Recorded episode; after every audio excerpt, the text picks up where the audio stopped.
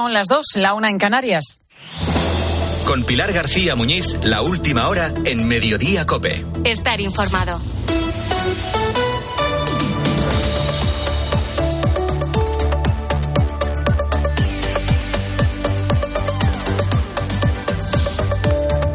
¿Qué tal? ¿Cómo estás? Muy buenas tardes. Bienvenido a Mediodía Cope. El exfutbolista Dani Alves ha sido condenado a cuatro años y medio de cárcel por la violación a una joven el 30 de diciembre de 2022 en la discoteca Sutton de Barcelona. Los magistrados además le imponen cinco años de libertad vigilada y nueve de alejamiento de la víctima, a la que tendrá que indemnizar con 150.000 euros cuatro años y medio de prisión, muy lejos de los nueve que pedía la Fiscalía y mucho más de los doce que solicitaban los abogados de la víctima. A la defensa de Alves le parece injusto y excesivo. Su abogada, Inés Guardiola, ya ha anunciado que van a presentar un recurso. Por supuesto, pues vamos a recurrir porque de verdad sigo creyendo en la inocencia del señor Alves. El señor Alves está entero, Voy a ir a esta tarde a verle y, explicar la sentencia. No he podido todavía estudiarme la sentencia, pero avanzo por, que, por supuesto que vamos a recurrir. Para la acusación, sin embargo, se han quedado cortos. David Saez ha representado a la víctima. Es una condena que reconoce eh, lo que hemos sabido siempre, la verdad de la víctima y el sufrimiento que, ha habido, con lo cual en ese aspecto debemos estar satisfechos y contentos por ella y por eh, todas. Y, nada, tenemos que acabar de revisar si el contenido completo de la sentencia, si la gravedad de la pena se ajusta a la gravedad de los hechos que pasaron. El hecho es que Alves, que lleva algo más de un año en prisión, con esta sentencia podría beneficiarse de permisos penitenciarios en pocos meses al haber cumplido ya un tercio de la condena. ¿La sentencia es justa o es injusta? Ahora mismo lo que opinen las partes o lo que podamos opinar el resto es un juicio de valor. Lo que vale es lo que se va a aplicar y cómo lo argumentan los jueces. Lo curioso es que en la página 55 de la sentencia, el tribunal reconoce que la reforma legal de la ley del solo sí es sí, la que aprobó el gobierno de Pedro Sánchez, impulsada por la ministra Irene Montero, les condiciona a poner una pena que se mueva entre los cuatro y los ocho años. Es decir, que no pueden llegar a los nueve que pedía la Fiscalía ni a los doce de la acusación particular por la aplicación de esa polémica ley del solo sí es sí. Dentro de esa horquilla, al final, la pena se ha quedado en cuatro años y medio porque además le han aplicado un atenuante a Alves que ha rebajado su condena, la reparación del daño causado. La sentencia recoge que ha quedado acreditado que con anterioridad a la celebración del juicio, la defensa ingresó en la cuenta del juzgado la cantidad de 150.000 euros para que fueran entregados a la víctima sin ningún tipo de condicionante. Alves ha sido declarado culpable de violación, pero en breve puede beneficiarse de permisos penitenciarios. Desde luego, la sentencia no parece haber contentado a ninguna de las partes implicadas. Esto continuará. Están pasando otros asuntos también destacados que te cuenta ya a continuación Ángel Correas. Pues hoy, Pilar, también seguimos viendo tractores donde no es habitual. Por ejemplo, en la Plaza del Pilar de Zaragoza. Esto es una secuencia de protestas que no tienen fin. Eh, nunca antes se había movilizado el sector agrario en Aragón como se está movilizando en estos 15 días. Y no se moviliza porque no tengan otra cosa que hacer. Se movilizan porque la situación es tan complicada que se está llevando por delante muchas de estas explotaciones. Por lo tanto, o tomamos cartas Tractores en, pleno centro de Zaragoza o también hoy puertos eh, con tractores como el de Valencia con cientos de agricultores clamando porque haya precios justos y rentables para sus productos. La foto, sin duda, la de Paco, agricultor que ha llegado hasta allí, hasta el puerto, con un ataúd en su tractor.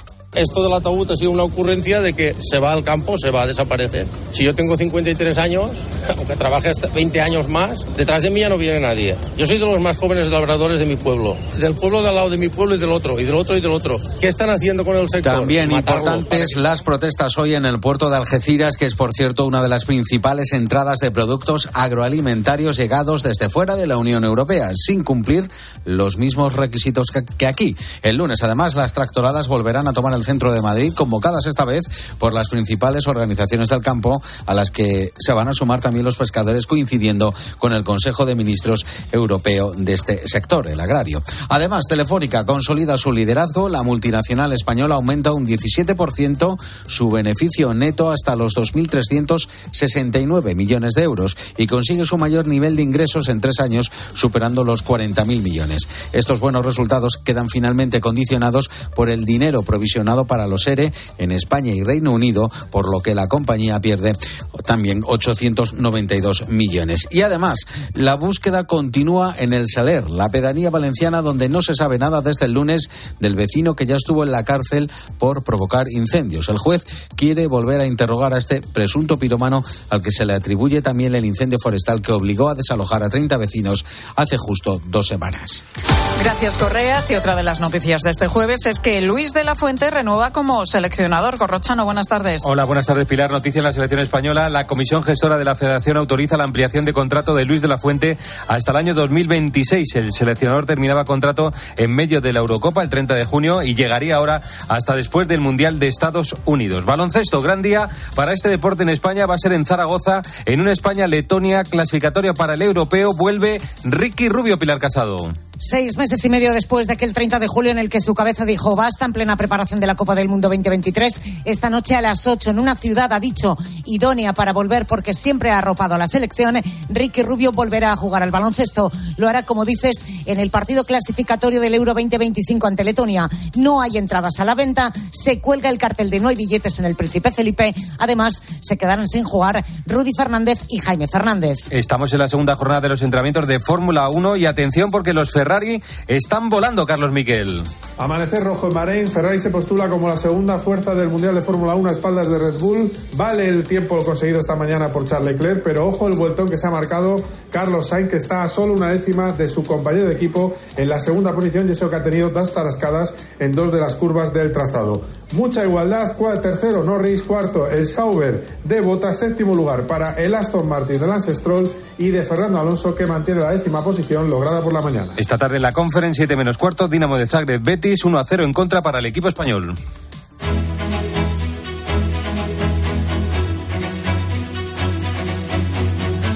Pilar García Muñiz. Mediodía Cope. Estar informado. Te cuento que hasta el momento han quedado en libertad cuatro de los 14 detenidos por supuesto enriquecimiento con los contratos millonarios de mascarillas en pandemia, incluido Coldo García, el hombre para todo dentro del PSOE y del que ahora hablan como alguien que pasaba por allí. Evidentemente que no tenía ninguna constancia. Que la policía investigue, que la justicia juzgue y que los culpables lo paguen. Vamos a ver qué es lo que hay de verdad. ¿Una sospecha? Ninguna. Lo conozco porque él vivía en Navarra y colaboró con nosotros en Navarra. La pregunta ha sido ineludible esta mañana, entre otros a la portavoz del Gobierno, Pilar Alegría, al socialista Pachi López o también a Santos Cerdán, secretario de Organización y número 3 del PSOE, de cuya mano precisamente Coldo García dio el salto desde Navarra a Madrid para convertirse en el ayudante del entonces ministro José Luis Ábalos nada menos que el hombre que centralizó las compras millonarias de mascarillas y personal sanitario desde los primeros días del estado de alarma allá por 2020. Juan Baño, muy buenas tardes. ¿Qué tal, Pilar? Buenas tardes. Esta mañana Coldo García se ha negado a declarar, pero en base a la investigación y a la información que maneja la UCO, la Guardia Civil, su papel habría sido crucial en esta trama. Importante el papel del hombre para todo de Ábalos, de Coldo García, y también destacado el de Víctor de Aldama, empresario madrileño, presidente del Zamora. Son los dos para los que hoy el juez central número dos ha impuesto medidas cautelares como la retirada de pasaporte y comparecencias quincenales.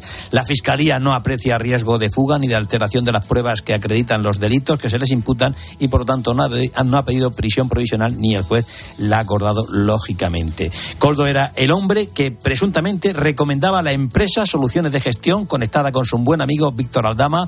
Así consiguieron situar esta firma de Zaragoza en varios contratos, tanto con la Administración Central, Ministerio de Transportes o de Interior, como en las autonómicas que dirigían el hoy ministro Víctor Torres en Canarias y la presidenta del Congreso Armengol en Baleares. Los investigadores destacan el sobreprecio de esas adjudicaciones a dedo, se habla en principio de hasta 53 millones adjudicados, y también las comisiones. Todo habría producido un sobreprecio, un sobreenriquecimiento, mejor dicho, ilegal de parte de los ahora detenidos. Luego está la canalización de ese dinero. No solo la compra de inmuebles o terrenos, por ejemplo, que se ha detectado, eh, por ejemplo, COPE ha sabido que la Guardia Civil ha intervenido varias cantidades en metálico, de dinero en metálico. Así ocurrió en el caso de un empresario murciano, pues, murciano decíamos además que había un detenido en Murcia, propietario de un depósito judicial. Pues bien, a este señor le intervinieron más de 100.000 euros dentro y fuera de la caja fuerte. A ese empresario se le investiga por posible lavado de dinero de la red. En 2020, Víctor Aldama le ingresó 100.000 euros en una de sus cuentas para construir una incineradora. Pues bien, el proyecto nunca se hizo y ahora se busca dónde está el dinero. Pudo ser una, vida, una vía de blanqueo, según está investigando la propia Guardia Civil. Lo importante, Juan, ahora es saber si la presunta trama acaba aquí o puede haber muchas otras derivadas. Bueno, te puedo decir que el trabajo policial ha avanzado en ritmo. Las detenciones se practicaron el martes. Ayer continuaron con ciertos flecos de los registros y tomas de declaración de testigos. Ahora se está precisamente en eso, pero el material incautado puede llevar a nuevos frentes. No se descartan. La pregunta se la hemos hecho hoy mismo al autor de la denuncia que dio lugar a esta investigación. Hablamos del diputado de la Asamblea de Madrid, del PP, Alfonso Serrano. Faltan, como bien dice el auto, faltan autoridades políticas que son los que evidentemente tendrían que ejecutar este tipo de acciones y esas son las X de la ecuación que faltan por dilucidar, ¿no? No sabemos quién es la X y si hay más de una. Coldo García y Víctor de Aldama son personas, pues ya lo sabemos, muy próximas a José Luis Ábalos. La clave está en saber si todo se hizo con conocimiento o a espaldas del ministro o del resto de responsables políticos afectados. Hablamos del sobreprecio sobre todo y de esas comisiones importantes. Estamos de momento colocando las primeras piezas de esta investigación que sigue bajo secreto y en la que quedan muchas cosas, muchas por aclarar. Juan Maño, gracias. Gracias. Pendiente de explicación también el papel que jugaron dos gobiernos autonómicos que compraron mascarillas en 2020 a la empresa que se está investigando. Esa empresa, Soluciones de Gestión, con sede en Zaragoza, pasó de cero euros a 53 millones de euros de facturación gracias a contratos con administraciones públicas. Por ejemplo, en Canarias la compra de material sanitario a través de esta empresa habría sido cercana a los 7 millones de euros y el presidente autonómico en ese momento era el hoy ministro de Política Territorial, Ángel Víctor Torres. Junto a lo que es la ilegalidad, la supuesta ilegalidad, está el hecho de que se hacía en un momento tremendamente difícil en el que estábamos luchando para salvar vidas. Tenemos, por tanto, la compra de material en Canarias, pero también en Baleares, donde el desembolso en mascarillas habría alcanzado los 3,7 eh, millones de euros. Pero ojo, con un sobrecoste superior a los 2 millones y medio. Y en este caso, al frente del gobierno balear, estaba entonces la que hoy es la presidenta del Congreso, Francina Armengol. Por eso el actual gobierno de las islas eh, del Partido Popular ya ha anunciado una auditoría. Y es que además cabe recordar que todo esto nace de una denuncia presentada por el PP en el año 2022 y ahora los populares, Maribel Sánchez, muy buenas tardes. Buenas tardes, Pilar. Elevan la petición de explicaciones a otros organismos y a otros nombres propios. Apuntan directamente a Pedro Sánchez y se basan en la documentación que aporta esa denuncia de presuntas mordidas que hicieron en su día. ¿Por qué? Pues porque recuerdan que Coldo García era asesor clave tanto en el PSOE como en el gobierno. Y precisamente a esa posible implicación o sombra de sospecha atribuyen que Sánchez esté utilizando la técnica del ventilador, aseguran en la dirección del PP, para esparcir acusaciones y que se hable de otra cosa. Lo han intentado con la presidenta madrileña Isabel Díaz Ayuso, que les contesta con la famosa frase que le dijo a Sánchez en su día desde la tribuna del Congreso. Tenemos que soportar como una maquinaria gubernamental, con todo su peso y su influencia, pretende difamar a mi gobierno, mi familia y a mí. Y a todos ellos les les digo, una cosa, la fruta me gusta muchísimo. El propio Feijó acusa a Sánchez de esconderse y embarrar la investigación y por eso le pide que dé explicaciones junto a los ministros de Sanidad y presidentes autonómicos que compraban esas mascarillas del caso Coldo. Gracias, Maribel. Bueno, pues así están las cosas en torno a este caso con vertiente judicial y política y con ese nombre propio, el de Coldo García, el que fuera hombre de confianza del exministro José Luis Ábalos, con un currículum de lo más variado, desde sindicalista y guardia de seguridad a consejero de Renfe, pasando por concejal socialista en Huarte, en Navarra, y por el Ministerio de Transportes.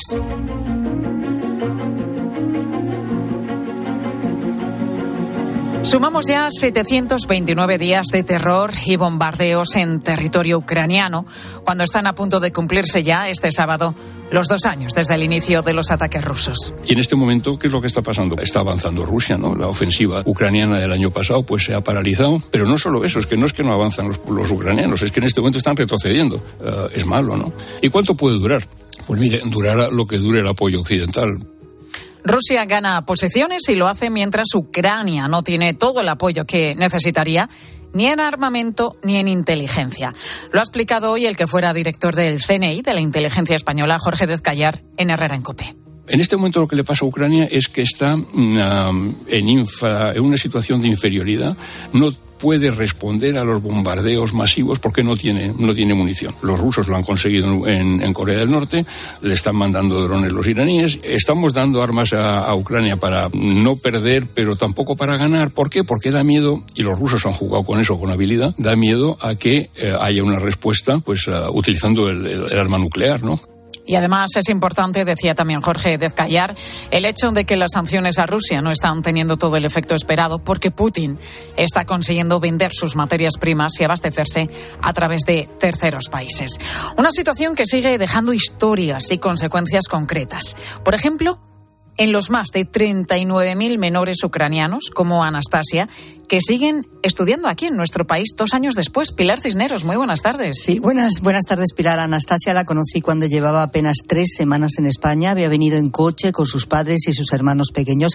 En aquel momento estaba descolocada, muy triste por tener que abandonar su país de esta manera y ahora, dos años después, he vuelto a hablar con ella. Yo entiendo que no puedo hacer nada, mm, solo ayudar a mi familia en Ucrania, a Ucrania, a soldados y tengo que aprovechar mi tiempo, tengo mis amigas, quiero estudiar ejército o estudiar relaciones internacionales. Tiene solo 15 años, se ha adaptado a su vida aquí, pero sigue teniendo muy claro que en cuanto pueda, ella quiere volver a su país, a Ucrania. Esta tarde la escuchamos. En la tarde de COPE. Gracias, Pilar Cisneros.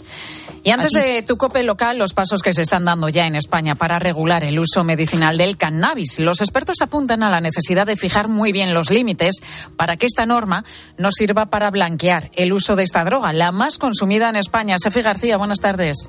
Restringe la regulación al uso terapéutico del principio activo del cannabis para crear medicamentos prescritos por un médico y dispensados en farmacias. Nada más. Médicos y organizaciones que luchan contra la drogadicción están conformes, pero piden mensajes claros y una legislación rotunda. Beatriz Pestaña es de Fa Juventud el debate en torno al cannabis ha sido confuso en este sentido, ¿no? Y ciertos lobbies, hay intereses que pueden haber incluso contribuido a esta confusión, ¿no? Pero verdaderamente regular el uso medicinal no tiene nada que ver con regular el uso lúdico. Usarlo de forma terapéutica para el bienestar de los pacientes. En el Ministerio están revisando el borrador que no llegó a debatirse en las cámaras la pasada legislatura y ha abierto un periodo de consultas a la ciudadanía que podrá formular sus ideas hasta el 4 de marzo. Gracias, Efi. Ahora tu cope más cercana. Escuchas Mediodía Cope. Con Pilar García Muñiz. Estar informado. La radio es más radio cuando nos escuchamos. Los enfermos de ELA fueron al Congreso a denunciar su abandono. Unzue, el exportero de Barça, Osasuna, Sevilla, etc. Es enfermo de ELA. Es una de las caras visibles y famosas que está luchando porque haya una ley. Creo que he contado cinco. 350 diputados a los que pagamos el sueldo. Solo cinco. Solo cinco anduvieron por ahí. Los enfermos, que son más de 4.000 en España, están pidiendo que se tramite una ley de ayuda para vivir dignamente. Pepe es enfermo de ELA. Ahora mismo... Ya la enfermedad que ha evolucionado. El esfuerzo que tuvieron que hacer para ir allí, para estar en ese escenario, en el Congreso de los Diputados, muchos de estos enfermos. Si una cosa como esta no moviliza las conciencias y la sensibilidad, luego que no nos... Cope. La radio es más radio cuando nos escuchamos. Locutare una pubblicità per la radio con un spagnolo che pensa che sabe parlare bene l'italiano non è una cosa molto corrente, ma che una conti correnti ti dà tantissimi vantaggi non è corrente tampoco. Cuenta online Sabadell, la cuenta corriente menos corriente. Infórmate y hazte cliente en bancosabadell.com. Te lo digo o te lo cuento. Te lo digo. No tienes seguro para mi coche eléctrico. Te lo cuento. Yo me voy a la mutua. Vente a la mutua y además de las mejores coberturas, te bajamos el precio de tus seguros, sea cual sea. Llama al 91 555 5555. Te lo digo o te lo cuento. Vente a la mutua. Condiciones en mutua.es. Segunda rebajas en Vision Lab. Hasta el 60% de descuento en gafas graduadas de sol, lentillas, audífonos. Hasta el 60%. Solo hasta el 29 de febrero. Más info en visionlab.es. Solo los más rápidos disfrutarán de ofertas increíbles en el corte inglés. Y también los expertos en renovar su casa, con hasta un 60% de descuento en una selección de ropa de cama, baño y artículos de menaje de mesa y decoración marca el corte inglés. Así son las ofertas límite. Hasta el 29 de febrero en tienda web y app del corte inglés. Pilar García Muñiz. Mediodía Cope.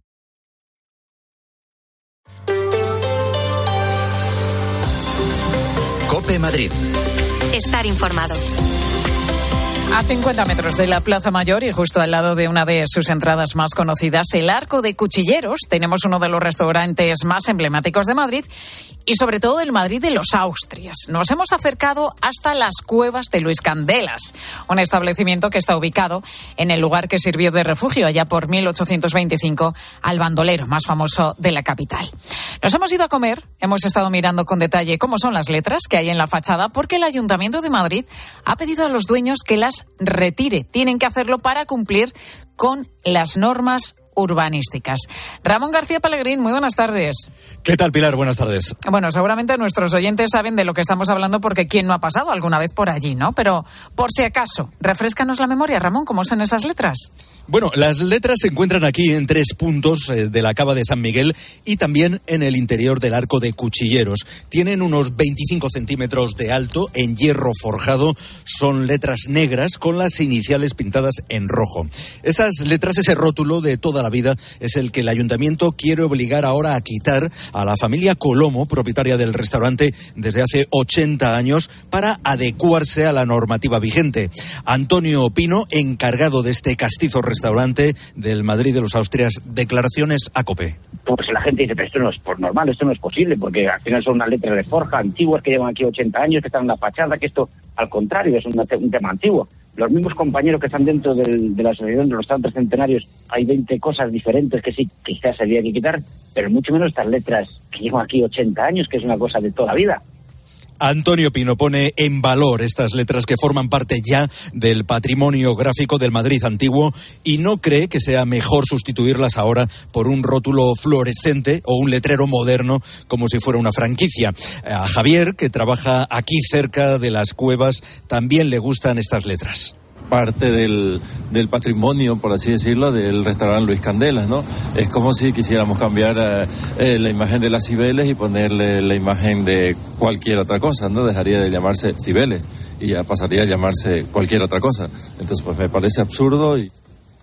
A quien no hemos podido entrevistar, Pilar, es al famoso bandolero del 19, Luis Candelas, el Robin Hood de Lavapiés, que da nombre a este restaurante, pero seguro que también estaría en contra de cambiar estas letras de hierro forjado por un rótulo super fashion. Además, es que, es que no molestan, creo yo, ¿no? Que estéticamente quedan bien, pero bueno, eh, no sé lo que dice exactamente la normativa, nos lo estás contando. Pero entonces, Ramón, van a tener que retirar esas letras y el otro luminoso, que está justo en la esquina.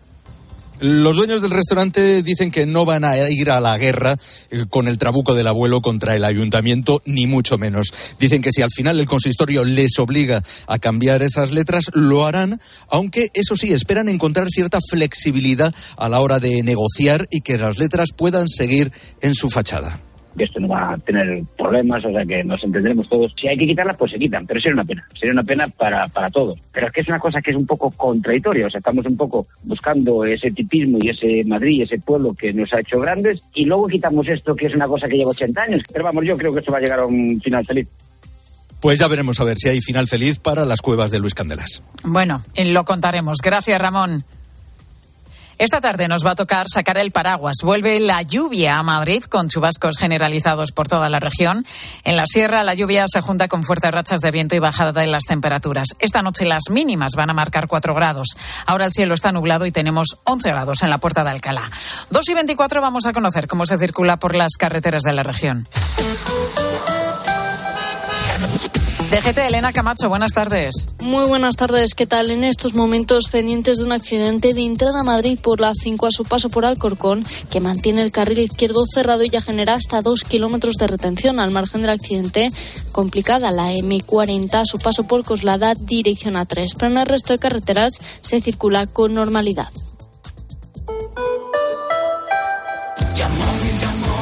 ¿Vendes tu coche y está bien cuidado? ¡Te lo compramos! ¿Quieres poner el precio para su venta? ¡Lo vendemos por ti! ¿También quieres comprar un coche? Úsalo como parte del pago.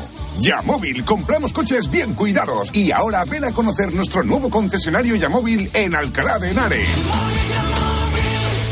¿Necesitas reír? Pues no te pierdas La Madre que me parió en el Teatro Lara, séptima temporada de la comedia de éxito que ya han visto más de 400.000 personas. La Madre que me parió en el Teatro Lara, una loca comedia sobre las relaciones madre-hija, líos y secretos en La Madre que me parió. Más info en teatrolara.com. Vendido, vendido. Vende tu casa ahora y sigue viviendo en ella para siempre. Palabra de Eduardo Molet. 658 60 60 60. Escucha a Molet, persona de confianza. La nuda propiedad. Y usted también gritará vendido, vendido, vendido. 658 60 60 60. Se acabó la espera. Primark ya ha llegado al centro comercial La Vaguada, Madrid. Descubre moda para mujeres, hombres y niños y niñas, así como complementos, productos de belleza y artículos para el hogar. No te pierdas nuestra moda increíble a precios asequibles. Primark, love the feeling. Cope Madrid. Estar informado. Hoy es uno de esos días lectivos en los que no hay clase por la semana blanca, días en los que muchas familias tienen que hacer malabares para poder conciliar. A partir del curso que viene esto va a cambiar porque los colegios públicos abrirán. Nora González, buenas tardes. Buenas tardes, Pilar. Sí, esto significa que más de 310.000 alumnos de 800 colegios de infantil y primaria podrán quedarse en el centro durante las vacaciones. Estamos hablando de Navidad, Semana Santa, la Semana Blanca en febrero o el Puente de Mayo. Belén es madre de tres hijos y se organiza como puede con su marido. No siempre es fácil, no podemos hacerlo con todos los festivos. Entonces, cuando no tienen colegio, lo que tenemos es una persona que viene a casa pues las ocho horas de trabajo que se quedan con ellos para así cubrir las horas que estamos fuera, lo que supone un esfuerzo económico grande. En los días no lectivos, los niños tendrán la posibilidad de practicar deportes, idiomas, aprender primeros auxilios y alimentación saludable o sacar su lado más creativo. Las actividades se destinan a los estudiantes del propio centro, pero también estarán abiertas a otros niños siempre y cuando cumplan con los requisitos de edad y haya espacio disponible. A Elena esto le vendría muy bien. Si el colegio abriera sería en parte de gran ayuda para la familia. Lo que pasa que bueno, mis hijos son pequeños y es verdad que no les llevaría a toda costa porque sí, sino que bueno, pues me informaría bien de qué personal va a estar porque entiendo que no es el del colegio y qué actividades se van a realizar. Madrid pretende impulsar la conciliación familiar y asegurarse de que ningún niño se quede sin la oportunidad de recibir una educación completa. Cope Madrid. Estar informado. Volando a plazos. ¿Sabes que con Plus Ultra Líneas Aéreas puedes pagar tu vuelo en tres plazos? Además, todas nuestras tarifas sí incluyen al menos una maleta facturada. Regístrate en Premier, nuestro programa de fidelización. Compra en premier.plusultra.com y descubre lo mejor de Colombia, Perú y Venezuela. Plus Ultra Líneas Aéreas. Cari, a mí este, nada, no me dio confianza. Y la chica esta, no sé, no sé. ¿No habrá una manera más sencilla de que seleccionemos a los inquilinos? Todo el mundo habla de Alquiler Plus. Con ellos nos aseguramos cobrar la renta siempre. Se encargarán de la selección, de los problemas, de todo. Y por solo 35 euros al mes. Pues listo, entramos en alquilerplus.es y, a vivir tranquilos. En Los Nogales cumplimos 45 años dando apoyo a las familias y a sus seres queridos durante procesos de rehabilitación o en situaciones especiales. Si nos necesitas, estamos preparados. 913 31 3101 o en los-nogales.es. Elige experiencia. Elige Los Nogales. ¿Te compraste un coche entre 2006 y 2013? Igual tú no, pero seguro que tu hermana, un primo, un vecino o una amiga, sí, porque fueron millones de personas las que pagaron de más por el cártel de coches. Ahora con OCU pueden reclamar su dinero, más del 10% del valor de su coche, aunque ya no lo tengan. Diles que entren en ultimomodelo.com. Reclama tu dinero con OCU. En Flexicar hay muchos cars. Hay muchos cars. En Flexicar hay muchos cars, hay muchos cars. En Flexicar hay muchos cars. En Flexicar. Flexicar, muy flexi. En Flexicar. Madrid se prepara para despedir a la familia de cinco pandas gigantes que hay en el zoo. La pareja de 20 y 23 años y sus tres crías. Volverán a China el próximo 29 de febrero, pero Madrid no se va a quedar sin la especie. En unas semanas llegará a la capital otra pareja de pandas a la que se podrá visitar muy pronto en este mismo escenario, en el zoológico de Madrid. 2 y 29, enseguida un nuevo repaso a la actualidad aquí en Mediodía.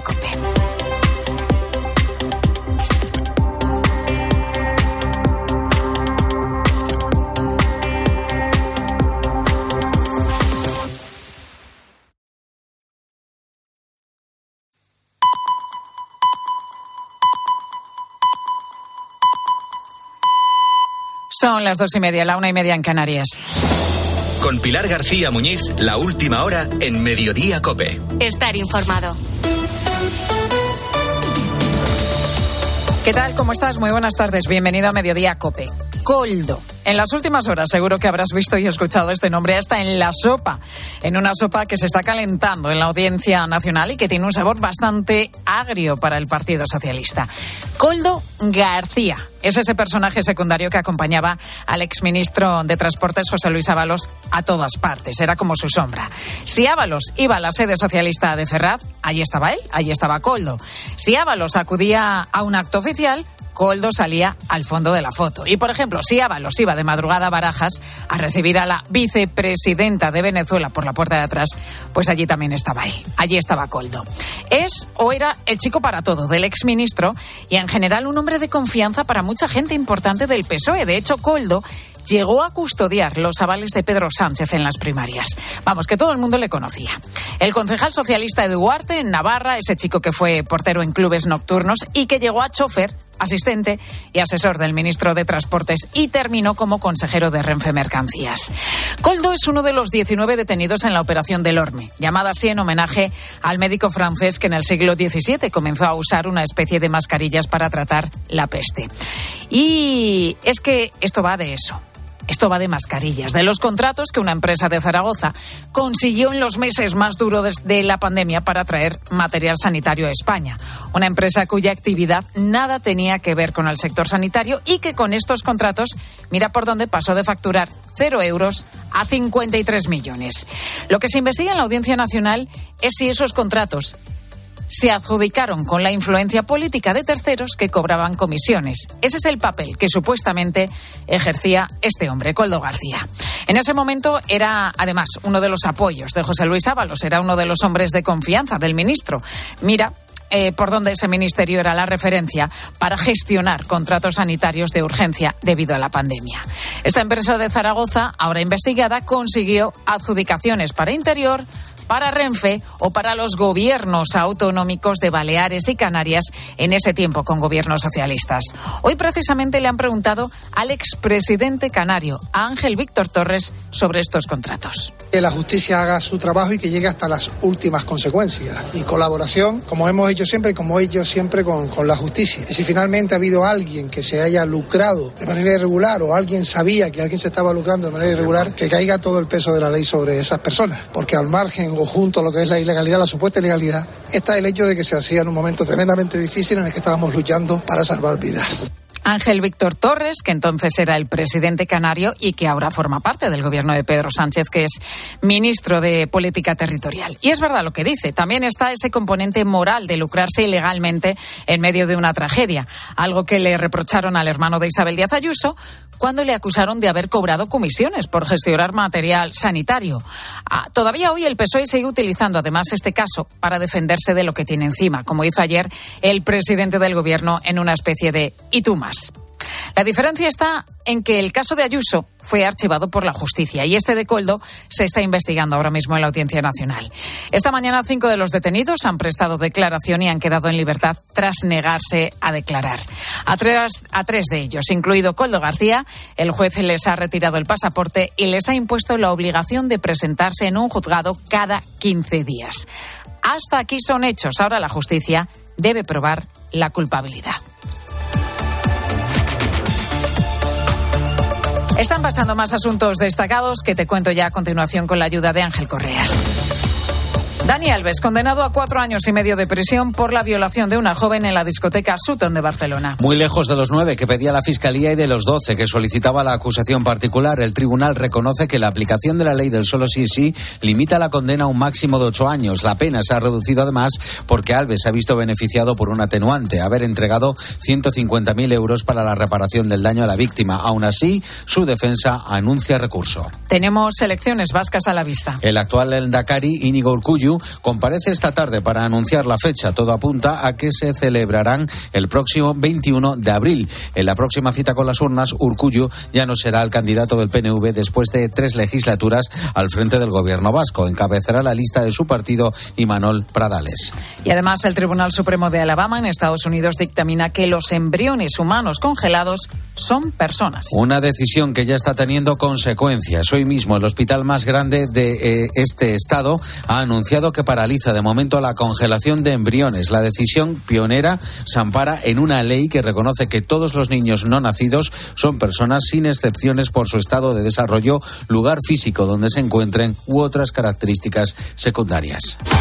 Y a partir de las 3 y 5 que nos contáis en el tiempo de los deportes, Corrochano, buenas tardes. Hola Pilar, noticia de última hora, lo acaba de anunciar Tony Cross, confirma que vuelve a la selección alemana. La otra noticia de selecciones es para España, Luis de la Fuente amplía su contrato como seleccionador hasta el Mundial de 2026. Tenía contrato hasta este 30 de junio en medio de la Eurocopa. En la Liga de Campeones el Barça empató ayer en Nápoles a uno, marcó Lewandowski para el Barça, pudo ser mejor el resultado para el equipo de Xavi.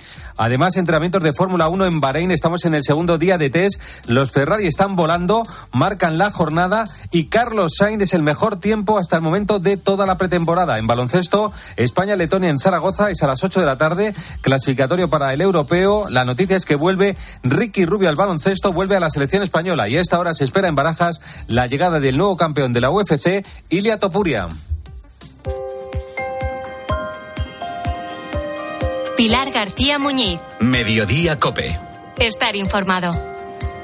Te decía hace solo un instante que a estas alturas del día, otra cosa no, pero el nombre de Coldo García está en todas partes, tanto por sus actitudes como por sus presuntos negocios, como por su carrera meteórica ligada al exministro José Luis Ábalos y, como no, por el recuerdo de algunos momentos, podemos decir, un tanto chulescos que protagonizó. Y en este tirar de meroteca sobre Coldo aparece un nombre en la prensa. Es el del alcalde socialista de León, José Antonio 10 y no precisamente por haber hecho buenas migas con el susodicho. Alcalde, muy buenas tardes.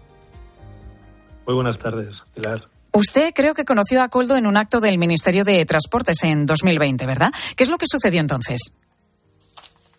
Eh, bueno, eh, tuvimos una visita a la ciudad de León del por entonces ministro de Fomento, eh, el señor Ábalos, y en el que en la comparecencia pública que realicé eh, de alguna manera le trasladé lo que todos los leoneses pensamos y vamos eh, reivindicando durante mucho tiempo, ¿no? que es qué pasa con las inversiones en nuestra tierra, con nuestras infraestructuras y por una apuesta que desde hace muchísimos años eh, no se hace en León. ¿no?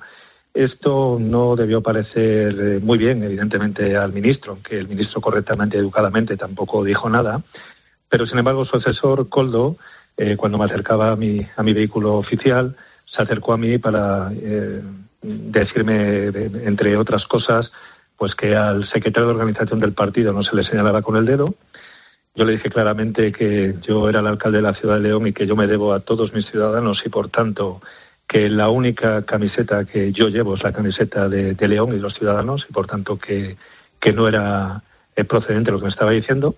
Y, por otro lado, bueno, pues me dijo que, que estuviera atento porque le quedaban tres años para joderme. A lo que yo le respondí que a mí me quedaban también dos años para seguir reivindicando y exigiendo las inversiones por, por mi ciudad y por mi tierra.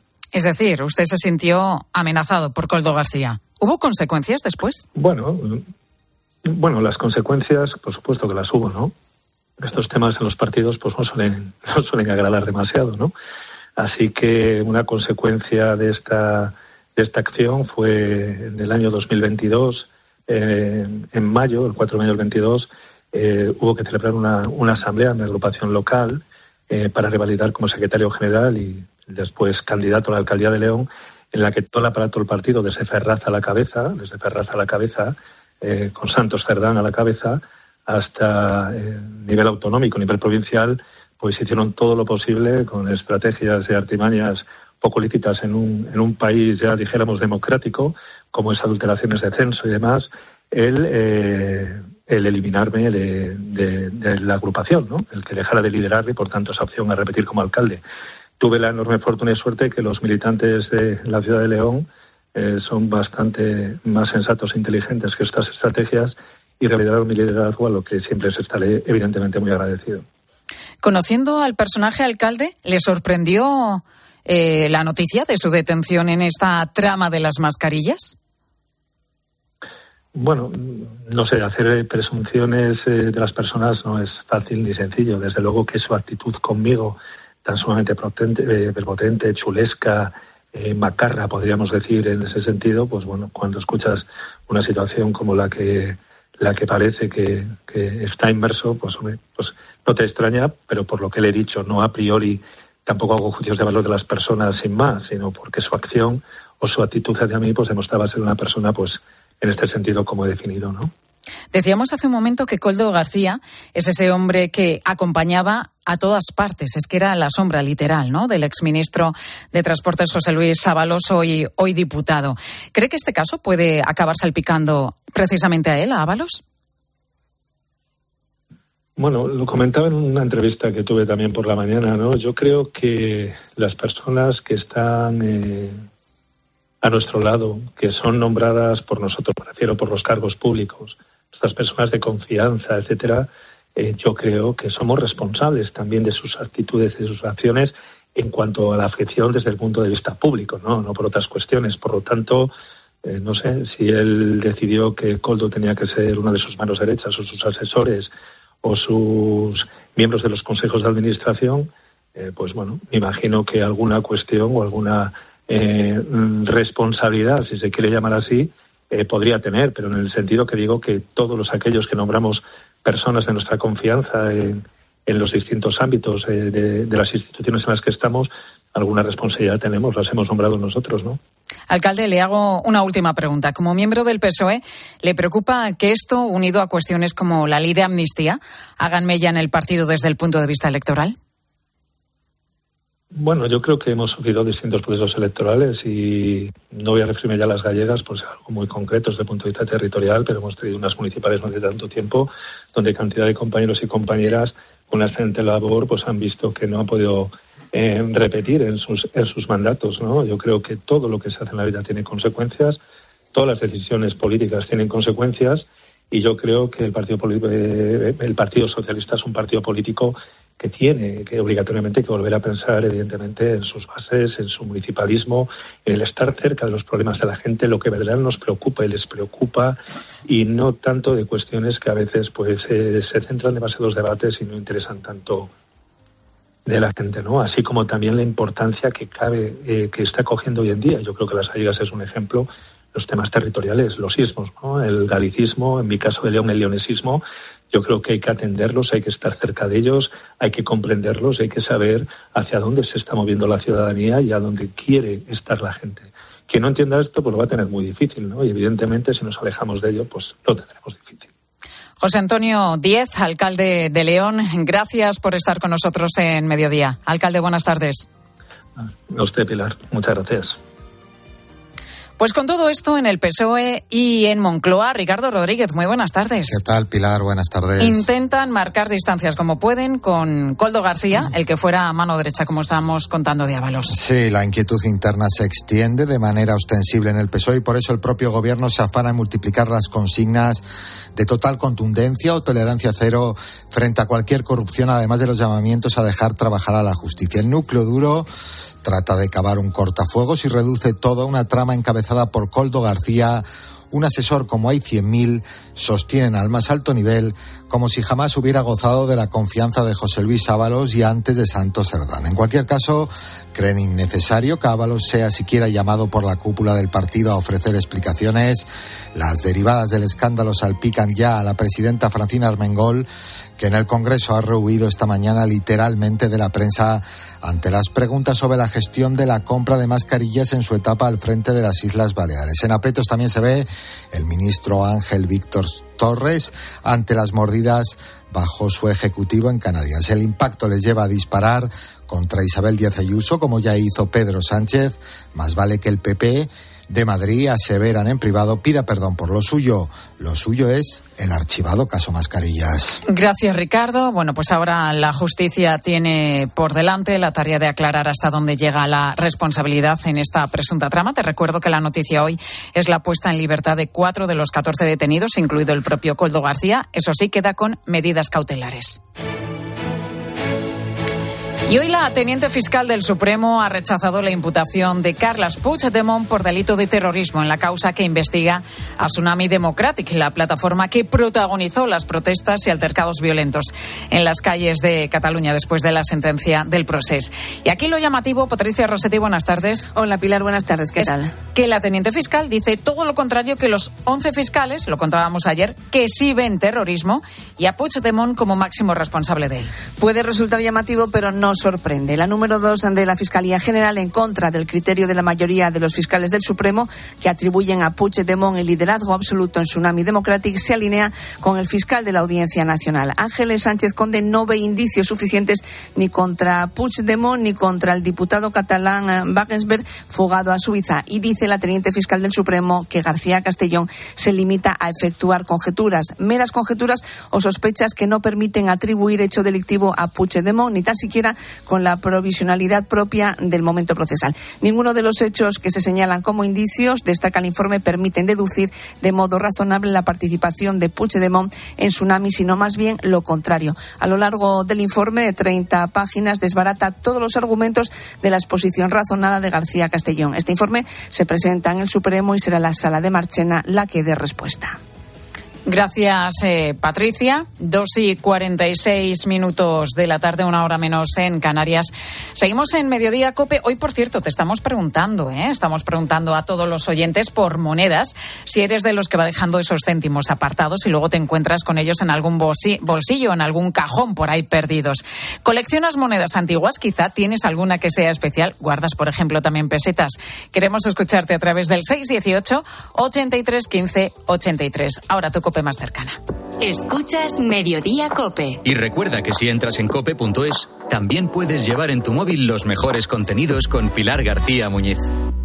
¿Sabes cómo se dice optimismo en alemán? Optimismos. Fácil, ¿verdad? Pues así de fácil te lo pone Opel si eres empresario o autónomo. Descubre la tecnología alemana del futuro con los días pro empresa de Opel. Solo hasta el 29 de febrero condiciones excepcionales en toda la gama de turismos y comerciales. Ven a tu concesionario o entra ya en opel.es.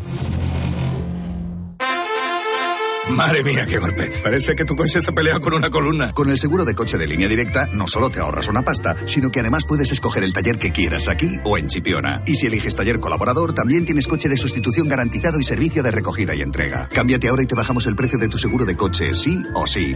Ven directo a lineadirecta.com o llama al 917-700-700. El valor de ser directo. Consulta condiciones. Contratar la luz con Repsol, ahorrar en tus repostajes. Contratar la luz con Repsol, ahorrar en tus repostajes. Contratar la luz con Repsol. ¿Pero qué estás haciendo? Contratar la luz con Repsol. Porque ahorro 20 céntimos por litro en cada repostaje durante 12 meses pagando con Wilet. Contrata la luz con Repsol en el 950 52 50 o en Repsol.es y enciende tu ahorro. Quiero explorar sin importarme cuando volver el exterior. Quiero formar parte de él. Vale, bichito. Nos vamos a Disneyland París. Reserva durante Semana Mágica en viajes el corte inglés sin gastos de cancelación. Precio de referencia 144 euros por persona y noche en el Disney Hotel Cheyenne con entradas incluidas. Plazas limitadas. Consulta condiciones. Ven a Disneyland París con viajes el corte inglés volando con Iberia. 29. Tus nuevas gafas graduadas de Sol Optical. Estrena gafas por solo 29 euros. Infórmate en soloptical.com. Pilar García Muñiz. Mediodía Cope.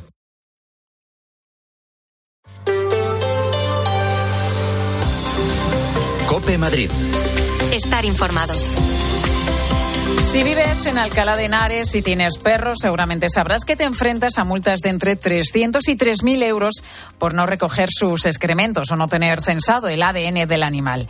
Esas sanciones las impuso el ayuntamiento para concienciar a todos los vecinos de la importancia de tener el municipio limpio, que quien va andando por la calle no tenga que estar esquivando esas minas que dejan muchas veces las mascotas. El consistorio ha tramitado ya unos cuantos expedientes y 75 han terminado en multa. Belén Ibáñez, buenas tardes. Hola, buenas tardes. ¿Cómo se hace para identificar al dueño del perro que va dejando por ahí regalitos? Bueno, pues lo principal es realizar ese censo con el ADN de todos los perros. Para ello, el ayuntamiento obliga a todos los vecinos con mascota a que registren el ADN de su perro. Lo harán en el veterinario a través de una prueba sencilla, tal y como nos cuenta Isabel del Centro Veterinario Complutense de Alcalá de Henares. Cogemos un hisopo, un bastoncito, ¿vale? Y entonces con ese bastoncito lo pasamos por la mucosa de la boquita del perrito y tomamos esa muestra. No es en saliva, es en la mucosa. Restregamos un poquito, es indoloro, no, no, los perritos no notan nada, se dejan todos muy, muy bien y lo enviamos. Una prueba que cuesta 33 euros, aunque al principio estuvo subvencionada por el consistorio y costaba 10 euros, y que hay que solicitar a través de la web del ayuntamiento. Ellos solicitan el vale a través de Internet, realizan el pago y eh, el ayuntamiento eh, les manda un código que tiene letras y números, que es el código que tienen que traer a las clínicas para que nosotros les podamos realizar la prueba. Si no censas el ADN del perro, tienes multa. Y si dejas el excremento en la calle, también, porque cada día se cogerán muestras. Enrique Periguel es el responsable del laboratorio ADN Canina salimos a hacer unas batidas, tomamos una cantidad de muestras, diarias 15, 20, ¿no? en función de, de, de, la zona, y una vez tomadas las muestras, la policía, pues bueno, se encarga de, digamos, de completar la validación y la custodia del precinto de ellas y se envían otra vez a nuestros laboratorios. Una medida que también hacen los ayuntamientos de Meco, Camarma de Esterueles y Collado Villalba. Una prueba que no solamente sirve para identificar esos excrementos, sino que sirve también para proteger al animal. Sí, porque hasta ahora lo único que teníamos para identificar al animal era el microchip, pero ese microchip se puede arrancar. Y si no hay microchip, pues no hay dueño, algo que ya no ocurre si existe un registro de ADN de ese perro. Le quitamos el chip al perro porque ya no lo queremos, porque lo hemos robado para el mercado negro, por lo que sea. Podemos abandonarlo, darle muerte, robar, abandonar cachorros. Si tenemos un banco genético muy amplio, esos casos también los podremos identificar. ¿eh? Y, el y el perro siempre tendrá un propietario. Por eso, desde el Ayuntamiento de Alcalá de Henares hacen un llamamiento a la responsabilidad de los dueños de los perros. De cualquier manera, aunque solo sea para evitar la multa, ya van 75 multas. Los ciudadanos están respondiendo y están registrando a todas sus mascotas. Como tiene que ser. Gracias, Belén. Precisamente en Alcalá de Henares hoy están lamentando la muerte de una de sus vecinas. Fue atropellada ayer por una furgoneta en la calle Alejo Carpentier. El Suma 112 la trasladó en estado muy grave hasta el Hospital de la Princesa y allí falleció. Enseguida contamos por qué es importante para Madrid que la nueva sede de la Agencia Europea contra el Blanqueo de Capitales y la Financiación del Terrorismo se ubique en la capital. ¿Este año te has propuesto recuperar el pelo perdido? Ven a Insparia, el grupo capilar cofundado por Cristiano Ronaldo, experto en trasplantes capilares que ha cambiado la vida de más de 60.000 pacientes. En un solo día podrás recuperar tu pelo para siempre y con resultados muy naturales. Pide tu cita gratuita en el 900-696-020 o en insparia.es. ¿Sabes que el primer restaurante José Luis se abrió en 1957? Desde entonces José Luis es símbolo de calidad, servicio al cliente e innovación. Para tu próximo evento de empresa, celebración familiar, boda, bautizo, comida o cena, José Luis. Reservas diarias y fines de semana. Infórmate sin compromiso en el 91 484 4303 y vive momentos memorables. Amigo emprendedor. Mercaoficina te ofrece un futuro más rentable. Alquila cuanto mobiliario necesites para tu oficina con sus ventajas fiscales, ya que alquilando puedes deducirte el gasto mes a mes a la vez que reciclamos y cuidamos del planeta. Llámanos y estudiaremos tus necesidades a nivel nacional, siempre con los mejores precios. Mercaoficina, aciertos y ahorros. ¿Qué está esperando? Querido oyente, ¿has perdido algún ser querido? En Martínez La Fuente Abogados te ayudamos a tramitar la herencia. ¿Problemas entre los herederos? En Martínez La Fuente Abogados mediamos para resolverlos. Infórmate en el 646-690-032 o en martinezlafuenteabogados.es. Especialistas en herencias. Cope Madrid. Estar informado. En unas horas sabremos si Madrid acoge la nueva sede de la AMLA. Bajo esas siglas se esconde la Agencia Europea de Lucha contra el Blanqueo de Capitales y Financiación del Terrorismo. Madrid parte como una gran candidata porque tiene mucho que ofrecer. Seguridad jurídica y excelentes comunicaciones, entre otras cosas. La agencia además daría aún más prestigio del que tiene a la capital y también puestos de trabajo. Corresponsal en Bruselas, Paloma García Ovejero. Paloma, buenas tardes. Buenas tardes, Pilar. Todo puede suceder y no lo sabremos hasta última hora. Se reúnen a las seis de la tarde y ya nos avisan que puede alargarse incluso de madrugada. Pero, eso sí, la votación de hoy es la definitiva. Una ciudad, puede ser Madrid, albergará la sede de la futura agencia que, como bien has dicho, vigilará cualquier transacción económica sospechosa de blanqueo o de financiar terrorismo. Y eso es en toda Europa. Es una agencia única para los 27. Ahora mismo las competidoras son Bruselas, Dublín, Frankfurt, París, Riga, Roma, Vilnius y Viena. La capital de España tiene una de las mejores candidaturas y eso lo reconocen propios y ajenos. Si fuera por criterios técnicos y objetivos, Madrid sería sin duda la ganadora. Nos lo aseguran a COPE desde hace semanas fuentes conocedoras de las negociaciones. Pero aquí hay más elementos en juego, sobre todo políticos. Opinan los estados, es decir, el Consejo, y los eurodiputados. Y hay algunos, por ejemplo, que quieren que se le dé a un país pequeño, porque dicen que son los que siempre se quedan marginados. En cualquier caso, hoy saldremos de dudas. Gracias, Paloma. Tanto la comunidad como el ayuntamiento son optimistas, están muy esperanzados en recibir buenas noticias sobre el asunto esta tarde, como estamos contando desde Bruselas. Y mientras llegan esas noticias, las dos administraciones van de la mano, también en otro asunto, en el de la residencia de Aravaca, que se incendió causando la muerte a tres mujeres. El ayuntamiento ha dicho que dará toda la información que tenga en cuanto se la pidan y no descarta personarse en el proceso judicial siguiendo los pasos de la comunidad. Un incendio que se está investigando por la Policía Nacional. Las inspecciones de la Comunidad de Madrid certificaban que estaba todo correcto, pero no duden que si ha habido alguna negligencia nos vamos a personar como acusación particular en el juicio que se celebre. Son las palabras de la presidenta regional en el Pleno de la Asamblea de Madrid esta mañana, donde se ha guardado un minuto de silencio por las tres residentes fallecidas. Cope Madrid. Estar informado.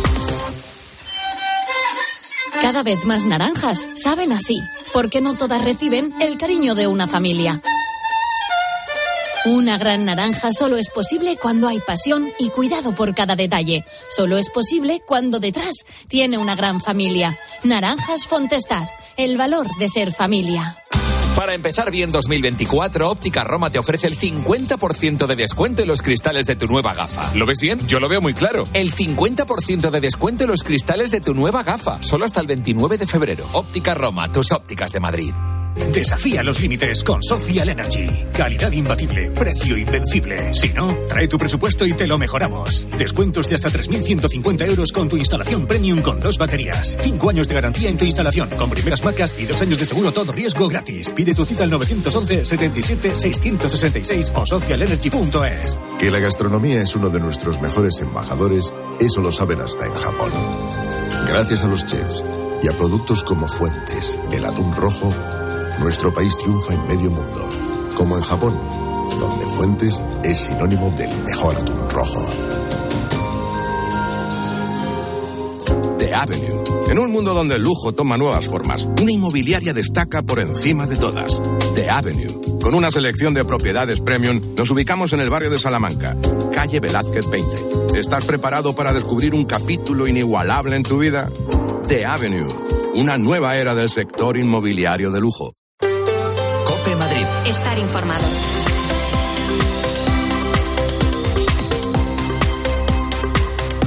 La Policía Nacional busca al camello que le pasó la droga a Ryan, el joven de 14 años que fallecía de una sobredosis en el Getafe tras ingerir una bebida energética con droga. Según la autopsia, el chico murió de una parada cardiorrespiratoria tras ingerir cocaína muy barata, de mala calidad.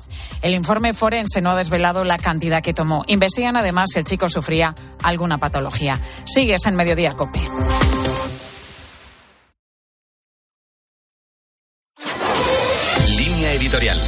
Cope.